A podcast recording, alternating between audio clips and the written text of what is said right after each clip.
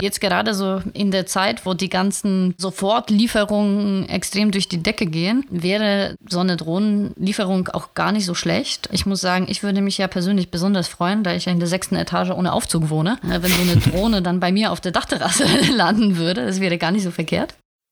Willkommen zu einer weiteren Folge vom Zurück zur Zukunft Podcast von Creative Construction. Mit Alexander Braun und Agnieszka Walowska.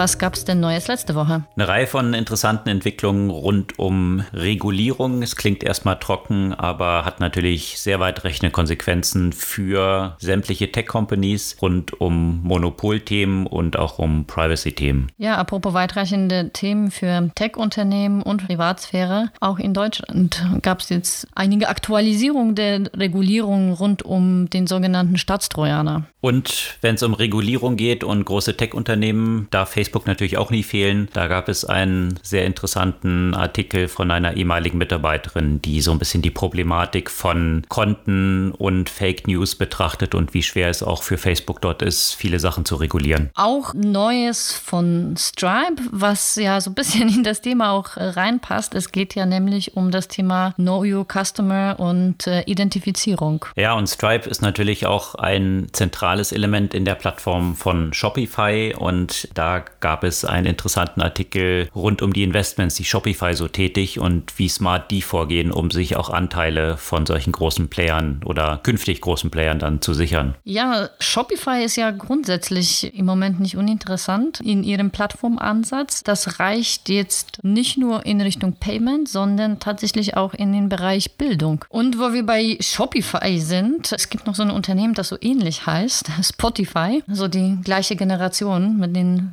Fi-Namen am Ende. Und zwar neue Akquisition von Pods, eine Podcast-Entdeckungsplattform und tatsächlich der schon lang angekündigte Start von Green Room, also des Clubhouse-Copycats, könnte man sagen. Erfolgreich in diesem Umfeld sind auch About You, die ja auch sehr stark so mit Content punkten, aber eigentlich ja ein E-Commerce-Player sind im Fashion-Bereich und die sind jetzt an die Börse gegangen und das ist recht erfolgreich verlaufen. Und geplant und angekündigt der Börsengang von Mr. Specs, den wahrscheinlich die meisten hier in Deutschland oder zumindest in Berlin kennen als den Online-Brillenladen, der auch immer stärker jetzt ins Offline-Segment expandiert. Ja, in der letzten Zeit sind einige deutsche Startups an die Börse gegangen und was bei diesen Börsengängen auffällt, ist, dass diese Unternehmen noch geringeren Frauenanteil haben als die bereits börsen börsennotierten Unternehmen und zwar nicht ganz knapp. Man hätte vielleicht denken können, dass das bei der neuen Generation von Unternehmen anders ist, äh, ist aber nicht so. Was anders ist und jetzt stärke Verbreitung bekommt, ist tatsächlich der Amazon Walkout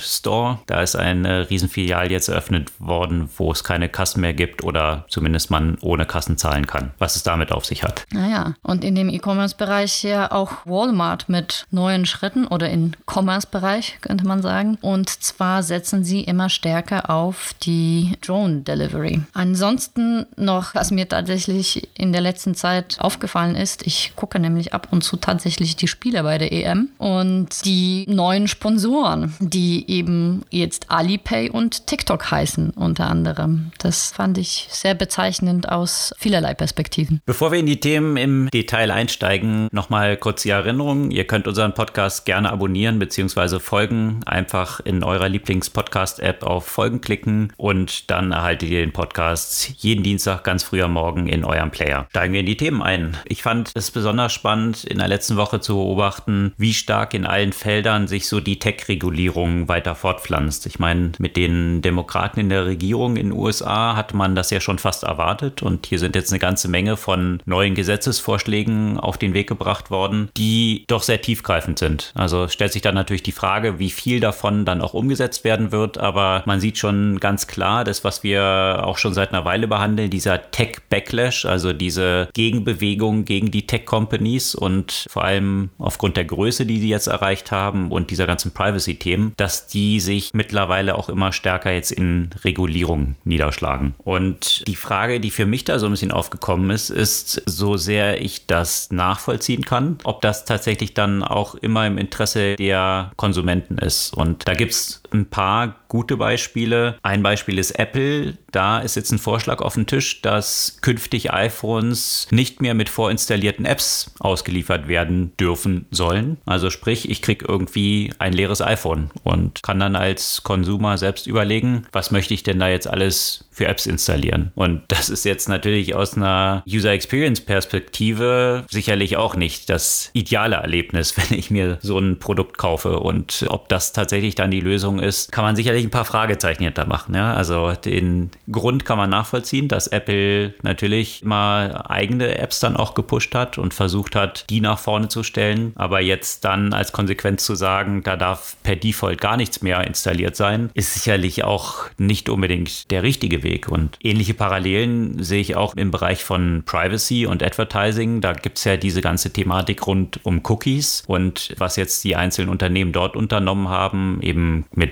Google, Facebook und den Konsequenzen da auch wiederum von Apple, dass hier keine Cookies mehr geduldet werden, dass bei E-Mails nicht mehr identifiziert werden kann, bei Newslettern dann, zumindest bei Apple im System, ob die geöffnet wurden oder nicht. Also lauter solche Sachen, die in die Privacy-Richtung gehen. Das alles jetzt abgeschafft wird und letztendlich damit Ad-Targeting nicht mehr so gut möglich ist. Und da stellt sich natürlich auch die Frage, so sehr man diesen Privacy-Aspekt verstehen kann, ob dann untargeted Advertising, also Werbung, die weniger auf mich zugeschnitten ist, tatsächlich die bessere Lösung ist. Da gab es eine ganz interessante Diskussion, die ich mit dem Tenor zusammenfassen kann. Also das Einzige, was schlechter ist als zielgerichtete Werbung, ist unzielgerichtete Werbung. Ja? Und das, das ist ja quasi die Konsequenz dieser dieser Entwicklung. Und die Konsequenz ist natürlich auch, dass dann viele Geschäftsmodelle auf dieser Basis nicht mehr so gut funktionieren. Also das, was man im Nachrichtenbereich oder bei Zeitung schon gesehen hat, dass dann Payment-Schranken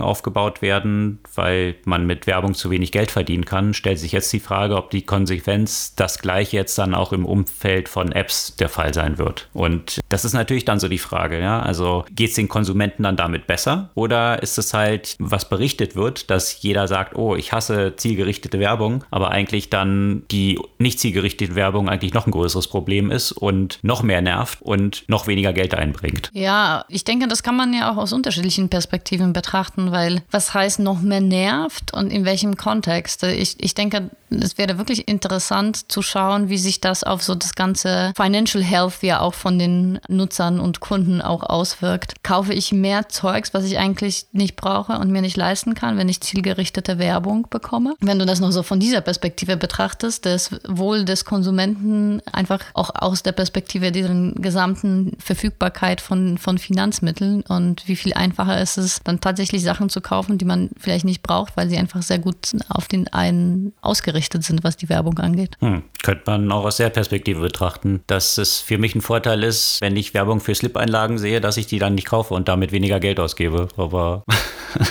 Ja, also durchaus. Also ich, ich, also ich würde mir wirklich gerne die Zahlen halt anschauen, wie viel mehr Leute tatsächlich ausgeben, einfach nur weil, weil die die Sachen dort wahrnehmen. Also jetzt gerade, wenn ich jetzt so denke an Fashion-Themen, mhm. was sowieso so ein Problem ist, dass unglaublich viel gekauft wird und, und sicherlich nicht unbedingt, was man braucht. Und ich meine, sowas beobachte ich ja auch selbst an mir, dass man dann doch irgendwie geneigter ist, ach ja, das Kleid verfolgt mich ja schon die ganze Zeit, ja. Und irgendwann mal neigst du vielleicht doch zu so einem Impulskauf. Deswegen finde ich dieses Thema einfach auch so multidimensional und so spannend von unterschiedlichen Blickpunkten zu betrachten. Ja, das sicherlich. Und viele Fragestellungen, die dort so drinstecken, sind auch nicht so einfach zu beantworten. Ich meine, die Diskussionen, die jetzt auch dort stattfinden in der Regulierung, sind zum Beispiel auch rund um Amazon, wo überlegt wird, dass Amazon untersagt werden soll, als Plattformbetreiber dort eigene Produkte anzubieten. Also dieses Amazon Basics und viele andere Produkte, die sie halt so kreieren, wo sich dann aber auch die Frage stellt, inwieweit ist das tatsächlich jetzt so unterschiedlich von sämtlichen anderen Supermarktketten, ob es jetzt ein Walmart ist oder andere, die auch eigene Produkte kreieren und natürlich auch einen Blick in die Sales-Daten in ihrem Laden haben und davon das abhängig machen, welche Produkte sie anbieten. Also das sind eben viele Fragestellungen, die da so reinkommen, wo ich finde nicht so klar ist, was ist da die richtige Antwort und ob die Regulierung in diese Richtung dann die richtige Antwort ist. Aber wir hatten zu diesem Thema aufgehängt um Privacy ja vor sechs Jahren schon mal so umfangreicheren Trendreport geschrieben, wo es genau um diese Thematik ging. Ja, also die Entwicklung Richtung Privacy und welche Vorkehrungen die Unternehmen selber treffen und wenn sie diese Vorkehrungen nicht treffen, dass dann die Konsequenz sein wird, dass die Kunden diesen Unternehmen weniger trauen und das letztendlich dann zu so einem Backlash führt, den wir jetzt eben sehen. Ja, dass dann irgendwann Regierungen einschreiten und sagen, okay, dann müssen wir es regulieren, wenn die Unternehmen das nicht selbst hinbekommen. Also eigentlich eine denkbar schlechte Konsequenz daraus. Ich bin gespannt, wie es dort weiter verläuft und die Antworten, wie du es gerade gesagt hast, sind sicherlich nicht einfach. Ein anderes Thema, in dem die Antworten ja auch nicht einfach sind, und da gibt es natürlich starke Befürworter von der einen oder anderen Lösung, wenn es darum geht, ja, dem Staat Zugang zu ansonsten verschlüsselten Kommunikation zu geben. Thema, das in allen möglichen Ländern immer wieder hin und her diskutiert. Und jetzt gab es in den vergangenen Wochen einige neue Gesetzbeschlüsse, die eben der Bundespolizei und auch den Nachrichtendiensten erlauben, um verschlüsselte Kommunikation zu hacken sozusagen. Und vor allem sind die Unternehmen zur Kooperation verpflichtet. Und deswegen gibt es jetzt auch so einen Zusammenschluss, auch von, das, das natürlich auch denkbar absurd klingt, ne? weil du ja auf der einen Seite so die Datenschutz- und Bürgerrechtsorganisation hast, äh, wie zum Beispiel Chaos Computer Club, und auf der anderen Seite auch Digitalkonzerne wie Google. Und die arbeiten jetzt gemeinsam gegen diese Regulierung, wo sie eigentlich sonst auf den unterschiedlichen Seiten der Barrikaden stehen, könnte man sagen. Und vor allem geht es ja auch immer wieder letztendlich um dieses Thema, dass präventiv tatsächlich eingegriffen werden soll und dass die Internetanbieter dazu verpflichtet sind, dabei zu helfen, die Überwachungssoftware auf den Geräten zu platzieren. Und natürlich auch geht es wieder um das Thema der Nutzung von Zero-Day-Exploits. Also das heißt, Sicherheitslücken aufrecht zu erhalten, die den Behörden bekannt sind, um denen damit dieses Einfallstor zu bieten. Und das hat natürlich diverse Konsequenzen, eben unter anderem die Tatsache, dass irgendwann mal auch andere davon Wind bekommen. Und da gefährdet man einfach die Sicherheit von allen möglichen Menschen und nicht nur den zu beobachteten Personen natürlich. Und auf der anderen Seite gibt es ja natürlich durchaus Diskussionen darüber, wie das ja mit der Verfassung und mit der Schutz der Privatsphäre zu verbinden ist. Und auf der anderen Seite hast du ja natürlich immer die Argumente, dass es um die Sicherheit geht und dass es um die Vorbeugung und Bekämpfung der organisierten Kriminalität. Und ja, also ich habe da doch äh, eine Meinung, die sehr in Richtung Datenschutz geht, gerade wenn es dann um solche Zero-Day-Exploits geht. Da muss ich sagen, es hat sich ja immer wieder bewiesen, dass solche Lücken, die bewusst offen gehalten wurden, zu nichts Gutem geführt haben. Und angesichts der Gefahren, die es äh, rund um Cyberkriminalität geht, äh, kann ich mir einfach nicht vorstellen, also wie man es wollen kann, solche Sicherheitslücken tatsächlich offen zu halten. Ja, für mich zeugt es es tatsächlich auch von einem sehr großen Unverständnis von Technologie. Deswegen kann ich nachvollziehen, weswegen hier der Chaos Computer Club da gemeinsam mit Google plötzlich am Tisch sitzt, auf der gleichen Seite des Tisches und dagegen ist, weil Parallelen dazu hat es ja schon viele gegeben. Das war ein Anfang der Digitalisierung, dann so Anfang 2000er Jahre mit den Record-Labels oder den Musiklabels, die DRM, also Digital Rights Management, implementiert haben und damit quasi Code über die CDs in Computer gebracht haben, die dann tatsächlich als Viren missbraucht wurden. Also oder tatsächlich richtige Viren waren. Also wenn man Code verwendet, um eigentlich die Funktionsweise von Code wiederum einzuschränken und dann glaubt, dass das nur in diesen offiziellen Kanälen dann verwendet wird und nicht irgendwie die Gesamtfunktionsweise dann in Gefahr gebracht werden kann. Und genauso hier, diese Einfallstore, die offen gelassen werden, die werden natürlich nur für die Sicherheitsbehörden offen gelassen. Ja? Also wenn man glaubt, dass das der Realität entspricht mhm. und dann das Einfallstor nur für die besteht, ich weiß nicht, unter welchen Stein man dann die letzten 30 Jahre verbracht hat, um so ein bisschen zu realisieren, dass es vollkommen unrealistisch ist und zu einer Gefährdung führt, die natürlich weitreichend ist. Ja, also diese Diskussion hat man ja nicht nur in Deutschland, die Diskussion gab es ja natürlich auch immer wieder in den USA. Also ich verstehe natürlich, dass die Behörden versuchen, sich natürlich einen Zugang zu verschaffen. Ich habe ja sicherlich Verständnis für das Vorgehen, aber es ist, glaube ich, auch immer ein Stück weit dieses Kontinuum von Privatsphäre und Sicherheit und muss man irgendwann mal entscheiden, wo die Privatsphäre halt tatsächlich auch einen Wert für die Gesellschaft darstellt, auch wenn man sich dann für die Bekämpfung der Kriminalität eventuell einfach andere Methoden bedienen muss. Ja, verstehen tue ich das auch. Also die Intention kann ich nachvollziehen, genauso wie ich bei den Record-Labels damals verstehen konnte, dass sie versuchen, ihr Geschäftsmodell zu verteidigen. Bloß, wie man so schön sagt, der Pfad zur Hölle ist gepflastert mit guten Absichten. Das hebelt noch nicht die Realität aus, ne? hm. was tatsächlich die Konsequenz dann davon ist. Also von daher finde ich eigentlich diese Ansätze, über die wir letzte Woche berichtet haben, wo dann FBI und andere Strafverfolgungsbehörden eigene Encrypted Messenger entwickelt haben und die tatsächlich in kriminelle Netzwerke eingebracht haben. Also diesen Weg finde ich dann ein bisschen smarter und gezielter und Absolut. nicht auf diesem Weg, dass jetzt einfach Masse,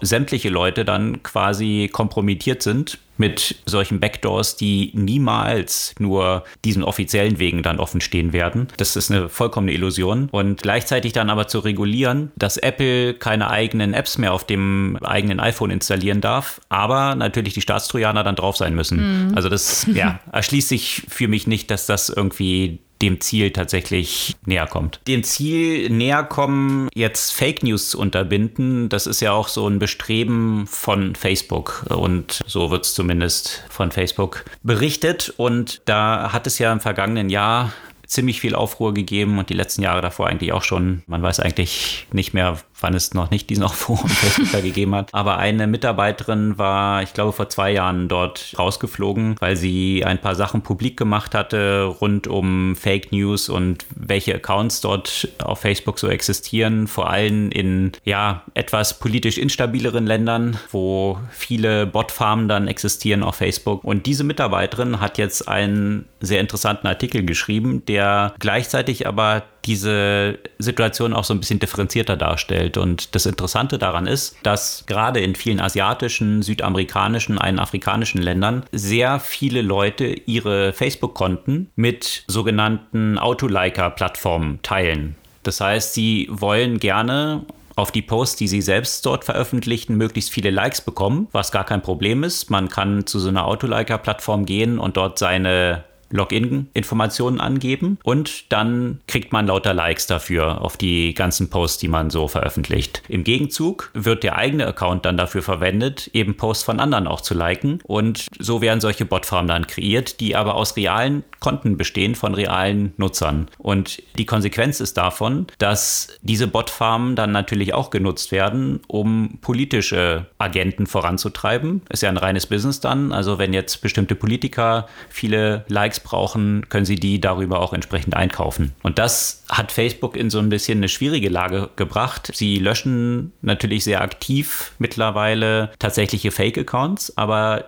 diese Accounts, die hier eigentlich das zentralere Problem sind, sind eben reale Accounts, die komprimiert sind, weil die Nutzerdaten freiwillig geteilt wurden. Also das ist ein längerer Artikel, lohnt sich zu lesen, weil es auch so ein bisschen differenzierter eben diese Schwierigkeiten auch darstellt, mit denen so ein Unternehmen dann auch zu tun hat. Und da auch wiederum die Antworten jetzt nicht nur die einfachsten sind. Ja? Also man könnte jetzt vielleicht sagen, okay, wenn man seine Benutzerdaten mit jemand anders teilt und das identifiziert, verifiziert wird, wird der Account geschlossen. Ja, könnte vielleicht eine Konsequenz sein, aber die Frage ist, was das dann wiederum für negative Effekte hat, ja, für viele Leute, die diese Accounts dann auch im persönlichen Kommunikationsumfeld auch benötigen, um mit ihren Verwandten in Kontakt zu sein. Also letztendlich auch wiederum nicht sehr einfache Fragestellungen, aber sehr weitreichende Konsequenzen, die damit einhergehen. Ja, vielleicht wäre es dafür auch eine Lösung, das zu nutzen, was äh, Stripe jetzt neuerdings entwickelt hat. Also äh, Stripe hat jetzt äh, vor kurzem Stripe Identity eingeführt. Und zwar sagen sie, ich habe es noch nicht überprüft, ob das tatsächlich so schnell geht, dass sie so einen Identifizierungsprozess inklusive eben tatsächlich Personalausweis, Pass und eines Live-Selfie, das mit Machine Learning-Algorithmen ja gematcht gematcht äh, wird, innerhalb von 15 Sekunden durchführen können. Und eben auch explizit mit dem Ziel, das äh, nicht nur für Financial Services zu nutzen, sondern insgesamt dort, wo eine schnelle Identifikation der Nutzerin, des Nutzers notwendig ist. Und ich könnte mir auch gerade sowas vorstellen. Also Facebook hatte ja sowas eine Zeit lang gemacht. Ich weiß es nicht, ob sie das noch nutzen, weil nutze Facebook im Moment nicht so wirklich. Aber einmal hatte ich eine Situation, dass nach einer Transaktion damals tatsächlich im Kontext von Facebook Ads mein Account quasi gesperrt wurde und ich musste mich dann mit dem Personalausweis äh, verifizieren, dass ich es tatsächlich bin. Und das hat halt damals ewig gedauert. Und gerade in diesem Kontext von den diversen Fake-Accounts und von den ja, Nutzung dieser Accounts durch Bot-Netzwerke könnte man mit so einem Verfahren sicherlich auf einem schnellen Weg die Nutzer im Zweifel halt identifizieren. Und natürlich in, in vielen anderen Aspekten ja auch. Also dieses Thema Know Your Customer wird natürlich in allen möglichen Kontexten notwendig, also überall dort, wo zum Beispiel Altersnachweis erforderlich ist und natürlich ja auch sehr stark in dem äh, ganzen Umfeld von Zahlung. Und ich finde es halt sehr spannend, dass Stripe das jetzt einbaut, weil ich meine Zahlung und dann eben so eine Identitätsvalidierung, das sind schon ja zwei der sehr wichtigen Aspekte von so einer Digital Identity, könnte man sagen. Und, und wenn sie das wirklich schaffen, in so einem schnellen Prozess,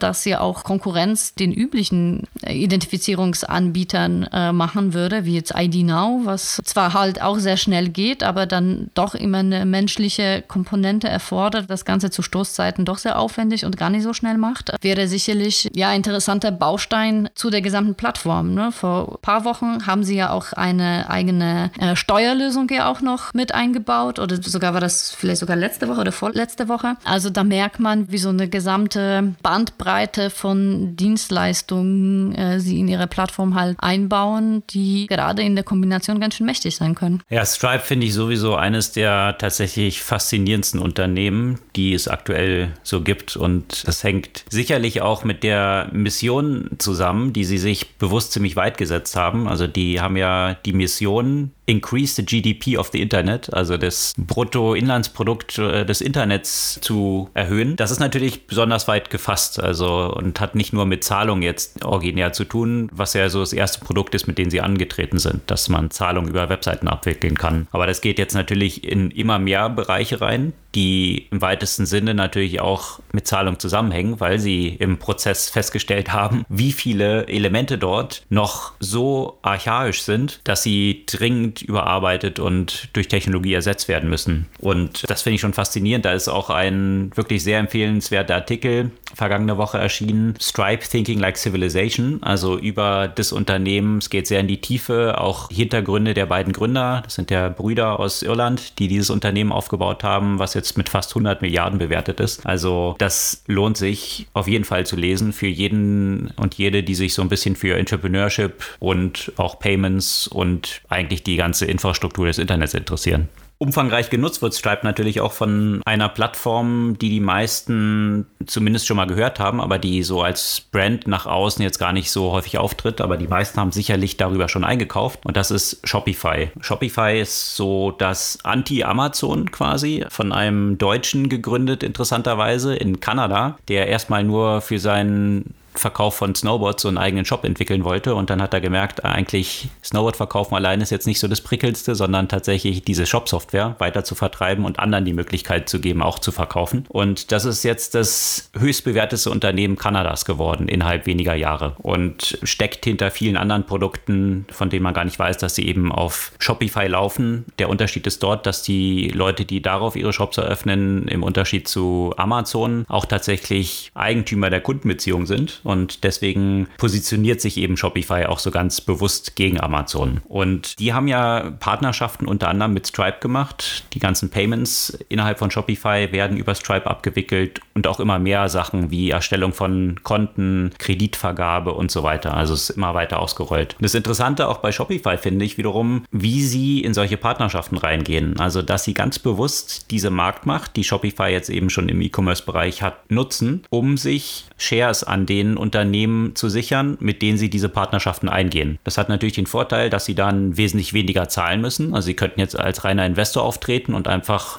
zu der aktuellen Bewertung Shares kaufen. Oder Sie können sagen, guck mal, ich nehme dich exklusiv für Service X in meine Plattform rein und dafür kriege ich aber auch Equity. Und das hat sich schon sehr stark ausgezahlt für Shopify. Unter anderem haben sie kürzlich für ein Unternehmen Global E, was dort integriert ist, nur 200.000 gezahlt. Und das ist dann in kürzester Zeit konvertiert beim Börsengang von diesem Unternehmen zu 500 Millionen Dollar. Also 200.000 in 500 Millionen konvertiert darüber, dass man eine Exklusivpartnerschaft dann hat. Und das finde ich schon ein smartes Modell, diese Marktmacht halt in dieser Weise auch zu nutzen, eigentlich so ein VC zu werden, der mit der eigenen Plattform pokert und diese Services ja sowieso braucht, um diese Plattform anzureichern, aber gleichzeitig dann entsprechend auch die Upside mitnimmt, die so eine Plattform für solche Player, die dann integriert werden, natürlich auch bringt. Dieses smarte Vorgehen, was du gerade beschrieben hast, das zeigt es Shopify ja auch in anderen Bereichen und zwar auch in dem Bereich Bildung, ja, weil was braucht natürlich so ein Tech-Unternehmen? Programmierer, Programmiererinnen und, und andere Rollen. Und äh, Shopify hat schon relativ früh, also schon 2016, angefangen mit kanadischen Universitäten zu kooperieren, um auch tatsächlich gratis universitäre Fortbildung in dem Bereich Computer Science anzubieten. Und von denen tatsächlich, also jetzt keine Jobgarantie, aber eine sehr hohe Rate Daten an Angestellten tatsächlich aus dieser Ausbildung halt kam. Und was die jetzt äh, mit ihrem Dev-Degree-Programm ja auch tatsächlich machen, ist ein Online-Format, in dem man ja quasi von überall auch entsprechend partizipieren kann, äh, nicht nur an den ausgewählten Universitäten. Und ich finde es sehr spannend eben, wir haben ja auch diesen Trend ja auch äh, in Kontext von unterschiedlichen Unternehmen natürlich betrachtet, auch Google und Facebook und viele andere Unternehmen, die erstmal auf Coursera zum Beispiel ihre Curricula zusammengestellt haben oder auf äh, andere Art und Weise eben dafür gesorgt haben, die zukünftigen Mitarbeiterinnen und Mitarbeiter tatsächlich selbst auszubilden und eine Art Jobgarantie denen ja auch zu geben. Und äh, so sieht man ja auch äh, Shopify in diese Richtung gehend. Und ich denke, das ist auch ein sehr, sehr starker Zukunftstrend, tatsächlich von den Unternehmen stark in die Ausbildung einzusteigen, um sich dadurch auch den frühen Zugang zu Talenten zu sichern. Das ist interessant. Das ist eigentlich ziemlich bewährtes und gar nicht so ein neues Prinzip, ne? wenn man so an die duale Ausbildung in Deutschland denkt. Also jetzt mal Absolut. in der Zeit vor diesen ganzen Tech-Unternehmen. Und vielleicht auch eine interessante Parallele, weil der Gründer von Shopify, wie gesagt, ja selbst Deutscher ist, Tobi Lüttke, der mhm. eine Ausbildung bei Siemens gemacht hat damals hier ähm, als Programmierer und dann irgendwann da weggegangen ist, aber eben klassisch selber ja auch von so einer Art dualen Ausbildung profitiert hat, dann sein eigenes riesiges Unternehmen aufgebaut hat, was jetzt, glaube ich, mittlerweile Mehrwert ist als Siemens. Ja, nur mit dem Unterschied, dass das äh, zunehmend tatsächlich ohne geografische Barrieren stattfinden kann. Was sicherlich ein großer Mehrwert, aber ja, da hast du absolut recht, dass wir eigentlich in Deutschland ein gutes Vorbild eigentlich für solche Themen haben. Das braucht halt vielleicht nur, nur so ein kleines Upgrade, weil im Moment tendieren ja viele zu universitären Ausbildung, weil das ja quasi auch jedem eingetrichtert wurde. Du musst ja quasi an der Uni, um, um eigentlich auch einen Job zu machen, der das nicht notwendigerweise wirklich erfordern würde. Und jetzt geht es wieder vielleicht ein Stück weit zurück oder in die andere Richtung. Warum braucht man eine klassische universitäre Ausbildung in Informatik, die zum Teil in dem Moment äh, überholt äh, wird, in dem sie, sie unterrichtet wird und stattdessen das einfach stärker praxis- und marktorientiert, gerade in dem Bereich der neuen Technologien. Ich meine, wo kriegst du eigentlich den besten Zugang, wenn nicht von, von solchen Tech-Unternehmen, die auch tatsächlich mit den modernsten Technologien arbeiten? Absolut. Shopify, Spotify, die beiden klingen ja so ähnlich und auch äh, Spotify will natürlich auch so eine Art Plattformmodell aufbauen. Der geht natürlich in eine etwas andere Richtung und Spotify hat sich ja in der letzten Zeit immer stärker ja den Podcasts verschrien. Vor nicht so langer Zeit haben wir ja berichtet, dass die ein Startup namens Locker Room gekauft haben. Die App war ja auch in dem Voice-Live-Bereich allerdings eher sportorientiert. Das wurde jetzt, Technologie wurde ja quasi implementiert, um den Spotify Clubhouse-Clone oder Rivalen zu etablieren und das heißt Spotify Green Room. Das habe ich jetzt mir installiert allerdings jetzt noch nicht wirklich genutzt. Was das zum Beispiel macht, was gerade von dem Kontext der Gesamt-Podcast-Strategie ist, dass im Gegensatz zu Clubhouse, wo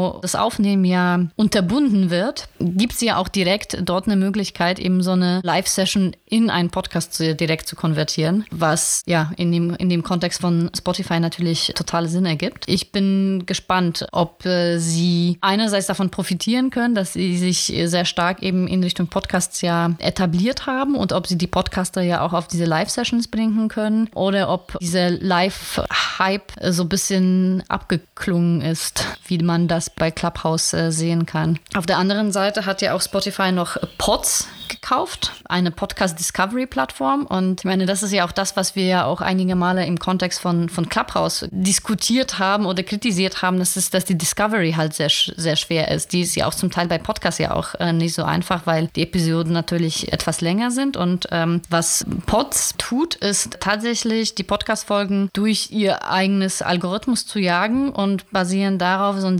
60-Sekunden-Clip zu erstellen, um das einfach den potenziellen Nutzerinnen und Nutzer die Möglichkeit geben soll, die Inhalte des Podcasts in eine Kurzform zu, zu genießen und basierend darauf zu entscheiden, ob man das dann tatsächlich hören möchte. Also ich glaube, in diesem ganzen Thema Discovery ist, ist sicherlich noch was zu tun und ich bin auch sehr gespannt, wie gut sie das schaffen, gerade bei den Live-Sessions ja auch zu machen. Ja, und das war ja sicherlich in jedem Fall ein Problem, wie du es auch schon gesagt hast, eben von Clubhouse. Clubhouse, die mehr oder weniger mit einem MVP eigentlich auf den Markt gekommen sind und dann ein so dynamisches Wachstum gesehen haben, dass sämtliche anderen Plattformen die sofort kopiert haben. Und da hatte sich auch der eine Gründer von Clubhouse letzte Woche zu Wort gemeldet und gesagt, dass ja sie wahrscheinlich noch nicht so ganz ready for the limelight waren, ja, also so schnell zu wachsen und deswegen jetzt etwas ruhiger und überlegter unterwegs sind, diese Plattform auszubauen. Bin mal gespannt, ob sie das schaffen, dort nochmal anzuknüpfen an diesen Erfolg und ob das vielleicht dann auch so eine Corona-bedingte Eintagsfliege war. Zumindest wie du es gerade beschrieben hast, haben das ja sämtliche Plattformen, unter anderem natürlich Spotify nachgebaut. Und ich meine, Spotify ist ja in diesem ganzen Umfeld Creator Economy, Podcasts natürlich sehr aktiv unterwegs, weil Podcasts schnell auch wesentlich profitabler sein können, als es jetzt Musik ist, weil diese Shows werden einmal produziert und sind einmal zu bezahlen. Und Musik, da fallen bei jedem Abspielen des Songs wieder bestimmte Gebühren an, an denen Spotify nicht wirklich viel dran verdient. Also deswegen verstärken die immer mehr diese Podcast-Dimension und und haben tatsächlich jetzt vergangene Woche einen Deal abgeschlossen mit einer Podcasterin aus den USA. Die hat einen Podcast namens Call Her Daddy, dreht sich so um Sex, Relationships, Advice und, und so weiter. Und die hat tatsächlich jetzt einen Dreijahresdeal über 60 Millionen Euro abgeschlossen mit Spotify. Das zeigt so ein bisschen, welche Dimensionen jetzt solche Podcasts dort in der Monetarisierung gefunden haben oder zumindest in der Monetarisierung für die Podcast-Betreiber, also die dort so an erster Stelle sind. Seth Seth Rogen ist ja auch so ein Podcast-Star, der von Spotify auf die eigene Plattform gehievt wurde. Diesen Content exklusiv anzubieten, nicht über Werbung zu monetarisieren, sondern darüber zu monetarisieren, dass Spotify Membership-Gebühren natürlich hat, auf monatlicher Basis. Erhofft sich natürlich davon, dass, dass man dadurch eine höhere Stickiness von dieser Plattform erzeugt und mehr Leute dann dort dabei bleiben oder auch auf Spotify noch wechseln. Also von daher ganz interessant, welche Summen dort unterdessen so für Podcasts Podcasts aufgerufen werden. In diesem ganzen Kontext Creator Economy ist ja auch ein Unternehmen aus Deutschland sehr aktiv, von Beginn an eigentlich auch schon gewesen und mit einem interessanten Ansatz About You. About You ist ja eine ja, Online-Fashion-Brand, die sehr stark von Beginn an so auf Influencer auch gesetzt hat. Also mit denen Partnerschaften eingegangen ist, zum Teil von Influencern bezeichnete eigene Fashion-Lines kreiert hat und sehr stark auch so auf Inhalte gesetzt hat, die auch von Influencern, aber auch von About You selbst kreiert werden. Und das ist, finde ich, schon ein interessanter Ansatz, vor allem, weil man gegen so einen Platzhirsch wie Zalando angetreten ist, die natürlich schon eine sehr große Marktmacht in Deutschland hatten und noch dazu aus so einem traditionellen Unternehmen eigentlich kommt, nämlich Otto. Und das finde ich deshalb in mehrerlei Hinsicht ganz interessant, weil Otto es tatsächlich jetzt geschafft hat, ein Unternehmen außerhalb von Otto aufzubauen, in dem den recht jungen Gründern dort sehr viel Freiheit gegeben wurde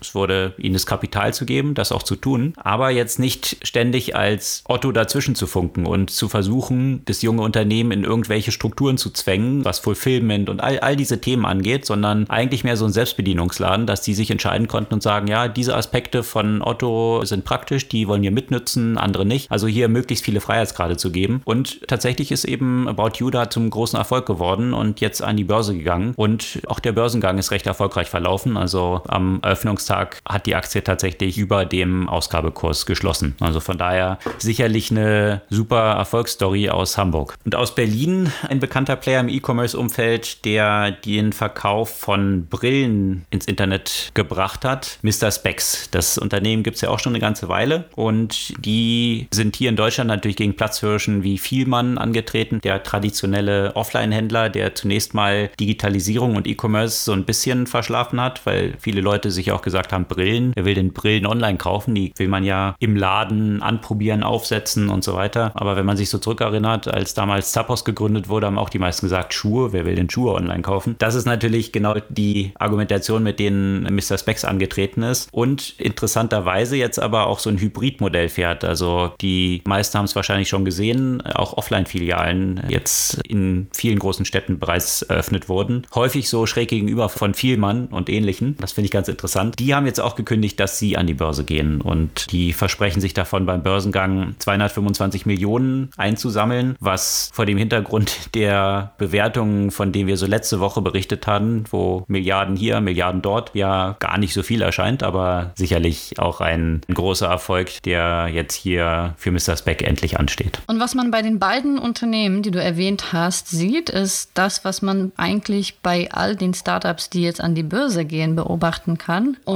zwar den verschwindend geringen Frauenanteil. Also auch hier die beiden Unternehmen haben Boards, die ausschließlich aus Männern bestehen. Und ja, man könnte sagen, ist halt auch insgesamt bei den großen oder bei den börsennotierten Unternehmen so. Aber tatsächlich ist es bei den Startups, die in den vergangenen Jahren an die Börse gegangen sind, noch geringer und zwar deutlich geringer als bei den bereits börsennotierten Unternehmen. Und ein wenig hat mich das ja natürlich überrascht, weil viele Startups sich dann natürlich ja auch sehr daran beteiligen an der Diversitätsdiskussion und so weiter. Und man hätte sich vielleicht gewünscht oder ich hätte mich vielleicht äh, in meiner Naivität vorgestellt, dass die Unternehmen, die ja von auch deutlich jüngeren Menschen ja auch an die Börse gebracht wurden, auch einen anderen äh, Blick ja auch auf die Gesellschaft haben und dass bestimmte ja etablierte äh, Gedankenmuster und Vorgehensmuster sich so langsam wandeln. Ähm, man sieht, das ist halt eben nicht so. Nur heißen jetzt die Vorstände nicht mal nicht mehr Andreas, sondern halt äh, Christian, weil es schon eine andere Generation ist. Aber ansonsten ähm, gibt es halt weiterhin mehr Christians als Frauen in den entsprechenden Boards. Und äh, man sieht es ja auch an den Zielen. Also die Unternehmen haben ja auf freiwillig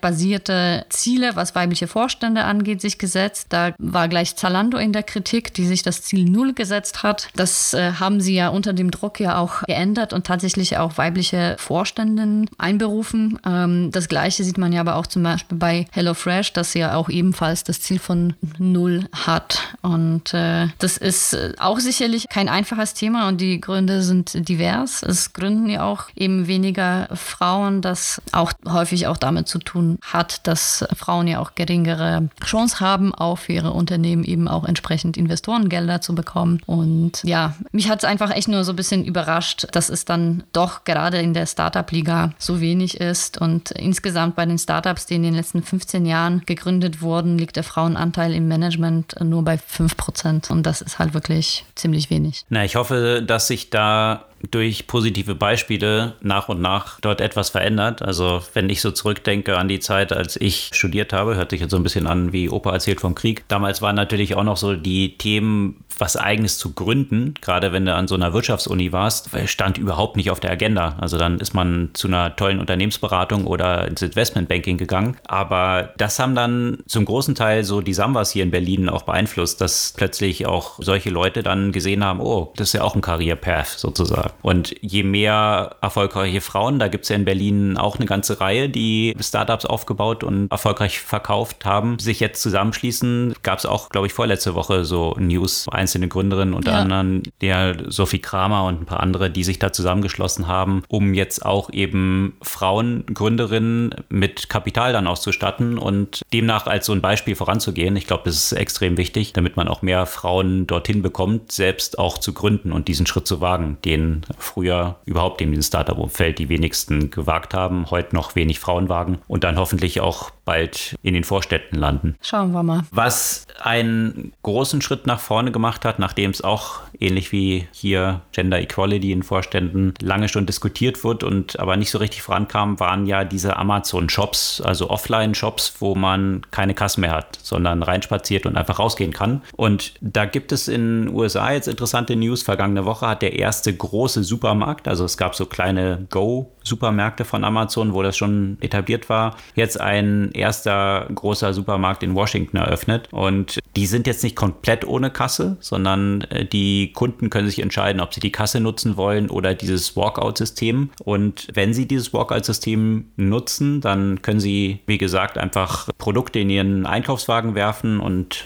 durchlaufen und es wird automatisch dann abgebucht. Dafür müssen Sie sich dann allerdings beim Eingang identifizieren. Also das kann über die Amazon-App mit dem Scan eines QR-Codes laufen oder durch das Scannen ihrer Handfläche. Da hatten wir ja auch schon mal von berichtet. Darüber die Identifikation des Nutzers erfolgt und dann werden die Einkäufe automatisch abgebucht. Also bin mal gespannt, wie das dort ankommt wie viele Leute dann die Kasse nutzen, wie viele dann dieses Walkout nutzen und ob sich das in der Breite dann etabliert, auch über Amazon hinaus. Da probieren ja auch viele andere Einzelhändler oder Lebensmittelhändler das zu etablieren. Ja, was einige versuchen auch zu etablieren aus dem gleichen Umfeld, ist das Thema Drohnenlieferung. Da gab es ja in dem letzten Jahr viele entsprechende Gesetzbeschlüsse, die das ja auch ermöglichen. Und jetzt gerade so in der Zeit, wo die ganzen Sofortlieferungen extrem durch durch die Decke gehen, wäre so eine Drohnenlieferung auch gar nicht so schlecht. Ich muss sagen, ich würde mich ja persönlich besonders freuen, da ich ja in der sechsten Etage ohne Aufzug wohne, wenn so eine Drohne dann bei mir auf der Dachterrasse landen würde. Das wäre gar nicht so verkehrt. Auf jeden Fall macht da äh, Walmart einiges in diesem Kontext. Und zwar haben sie schon eine Weile mit Drone Up, also einem Startup aus diesem Umfeld, gepartnert und unter anderem eben darüber die Selbsttests für Corona geliefert. Und jetzt haben sie eben in dieses Unternehmen dann ja auch entsprechend investiert und wollen über die Drohnen ausliefern. Also das ist ja auch ein Thema, das schon seit längerer Zeit diskutiert und ausprobiert wird, aber so in der Masse ist es immer noch nicht angekommen. Und da sind natürlich nicht nur Walmart, sondern selbstverständlich ja auch Amazon wie auch Google stark unterwegs bei diesem Thema. Also auch nicht ganz ohne Komplexität, gerade im städtischen Umfeld. Naja, das war ja vor ein paar Jahren total der Hype und eigentlich jeden Tag in den News mit lauter Patenten, hm. die Amazon dort auch released hat, mit irgendwelchen Lagern, die in der Luft in irgendwie Zeppelin floaten und dann von den Drohnen runtergeliefert werden. Hat man auch schon lange nichts mehr irgendwie von gehört. Ne? Nee, also es ist so ein bisschen wie auch autonomes Fahren. Ne? Also es ist, die Technologie ist zwar schon, schon sehr weit und deswegen hofft man eigentlich jeden Tag, dass das jetzt so der Durchbruch ist und dass es dann auf einmal alles verändert wird und großen Massenmarkt erreichen wird. Aber gerade in so einem Kontext von Mobilität und dass das auch sehr stark ja, sicherheitsrelevant ist in, in vielerlei Hinsicht, ist dann so eine Revolution nicht, nicht ganz so einfach und nicht ganz so schnell zu bewerkstelligen. Da steckt der Teufel dann tatsächlich im Detail. Ist ja im Detail, ja. Vielleicht zum Abschluss noch so eine interessante Beobachtung tatsächlich, als ich bei dem wahrscheinlich das erste Spiel der, der EM angeschaut habe und überall in der Werbung und im Stadion und so weiter TikTok gesehen habe, da dachte ich mir, was geht hier ab? Das ist mir das erste Mal, dass ich in so einem Kontext so viel Werbung gerade von TikTok wahrgenommen habe. Und dann am nächsten Tag kommt noch Alipay hinterher. Und dann habe ich mir das nochmal durchgelesen, wer so alles die Sponsoren dieser schönen EM sind. Und zwar tatsächlich ein Drittel kommt dieses Jahr aus China. Ansonsten sind ja auch andere Demokraten dabei, ne? also Russland, ähm, Saudi-Arabien. Saudi-Arabien, auch welche aus den USA kommen ja auch noch dazu. Aus Deutschland kommt eigentlich nur der Volkswagen oder wahrscheinlich aus Europa kommt, glaube ich, nur der Volkswagen bei der EM. Und da muss man echt schon sagen, gerade in dem Kontext, dass äh, wir jetzt hier Pride Month haben und alle groß mit Toleranz und, und eben nicht nur im Kontext von Pride, sondern grundsätzlich Menschenrechte, Völkerverständigung, das gibt ja die UEFA auch an, für sowas zu stehen. Und dann sind es solche Sponsoren, auf die man angewiesen ist und äh, dessen Werbung wir uns alle jeden Tag hier angucken müssen, die dieses Turnier beobachten. Also die UEFA ist ja schon lange bekannt dafür, ganz große Stücke auf Menschenrechte zu geben und ja. sich nicht von Geld beeinflussen zu lassen, in welchen Ländern auch irgendwie Spiele ausgetragen werden und so weiter. Also ja.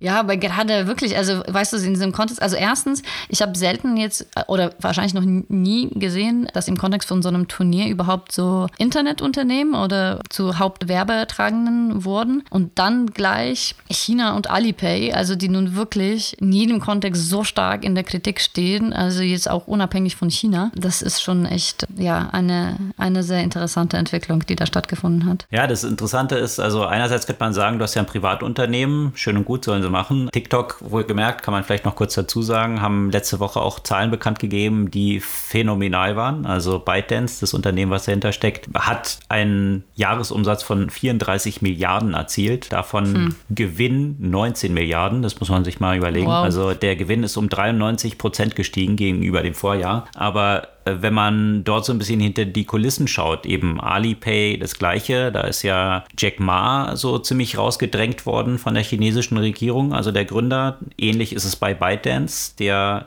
Gründer, der dort dahinter steckt, hat vor ein paar Wochen bekannt gegeben, dass er ja doch eher so der Introvertierte sei und deswegen so CEO-Posten, hm, macht ihm nicht so wirklich Spaß. Also er würde sich auch da so zurückziehen. Und so kann man durch die ganze Riege der großen chinesischen Tech-Unternehmen durchgehen und eins zu eins werden dort die mächtigen Gründerfiguren, die natürlich auch sehr wohlhabend geworden sind, naja, so ein bisschen in den Vorruhestand geschickt. Und letztendlich ist es ja quasi, nicht nur quasi, letztendlich ist es die chinesische Regierung, die dahinter steckt. Und dazu habe ich auch eine sehr interessante Grafik, die wir mal teilen in unseren Show Notes, die so zeigt, wie viele Unicorns über die letzten Jahre in China entstanden sind und wie viele in den USA. Da war China bis vor ein paar Jahren noch ganz weit vorne und vor ein paar Jahren hat sich das gedreht. Also wesentlich weniger Unicorns, was sicherlich auch im Zusammenhang damit steht, diesen Entwicklungen. Also direkte China-Investments in die UEFA. Gibt es diese Woche eine Buchempfehlung? Ja, tatsächlich habe ich ein etwas längeres Buch gerade auch fertig gelesen. Noise, A Flaw in Human Judgment von drei Autoren, darunter Daniel Kahneman, äh, den man vielleicht kennt, vor allem von seinem Buch Thinking Fast and Slow, aber auch äh, weil er Nobelpreisträger ist. Mhm. Und man diskutiert sehr häufig im Kontext von Entscheidungen und gerade im Kontext von algorithmischen Entscheidungen von über Bias. Jetzt haben die Autoren einen, einen anderen Aspekt, das es schwer macht, die äh, gute Entscheidungen zu treffen, und zwar das Thema Noise oder Streuung und zeigen, wie in unterschiedlichen Kontexten eben die Entscheidungen, die menschlichen Entscheidungen tatsächlich gestreut sind. Äh, was heißt das? Das heißt, dass ein Mensch selbst schon nicht am gleichen Tag, in dem gleichen Kontext, den gleichen Urteil fehlen würde, sondern wir selbst haben schon eine breite Streuung innerhalb von unserer eigenen Entscheidung. Ein Beispiel mit den Richtern, die am Nachmittag äh, strenger entscheiden, zum Beispiel als am Vormittag, oder strenger entscheiden, wenn deren Football Club gerade ähm, schlecht abgeschnitten hat. Aber natürlich auch innerhalb von Organisationen, ein Beispiel Entschädigung Entscheidungen in so Versicherungskontext, äh, die ja von Menschen getroffen werden, in die eine extreme Streuung von weit über 50 Prozent haben. Und eben eine Reihe von Diskussionen oder Methoden wie so Noise innerhalb von Organisationen oder grundsätzlich von im menschlichen Handeln reduziert werden kann. Und so, so stark, wie man häufig eher die Kritik äh, liest von algorithmischen Entscheidungen, hier ja auch ein Aspekt reingebracht, wie eben algorithmische Entscheidungen, die in Zusammenspiel mit menschlichen Entscheidern tatsächlich sowohl Bias als auch Neues eben reduzieren können. Das sehr kurz Zusammenfassung eines sehr langen Buches.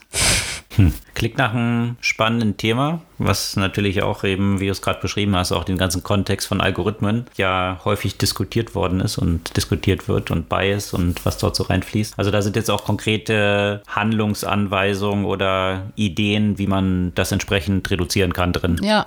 Neues. Flaw in Human Judgment, die Leseempfehlung dieser Woche. Das soll es für diese Woche gewesen sein. Sämtliche Artikel, von denen wir hier berichtet haben, verlinken wir wie immer auf unserer Podcast-Blogseite und in den Shownotes unseres Podcasts. Wir freuen uns über euer Feedback, eure Kommentare und natürlich auch eure Follows des Podcasts und schickt euer Feedback auch gerne an podcast.zurückzurzukunft.de und dann freuen wir uns, wenn ihr auch kommende Woche wieder dabei seid. Bis dann.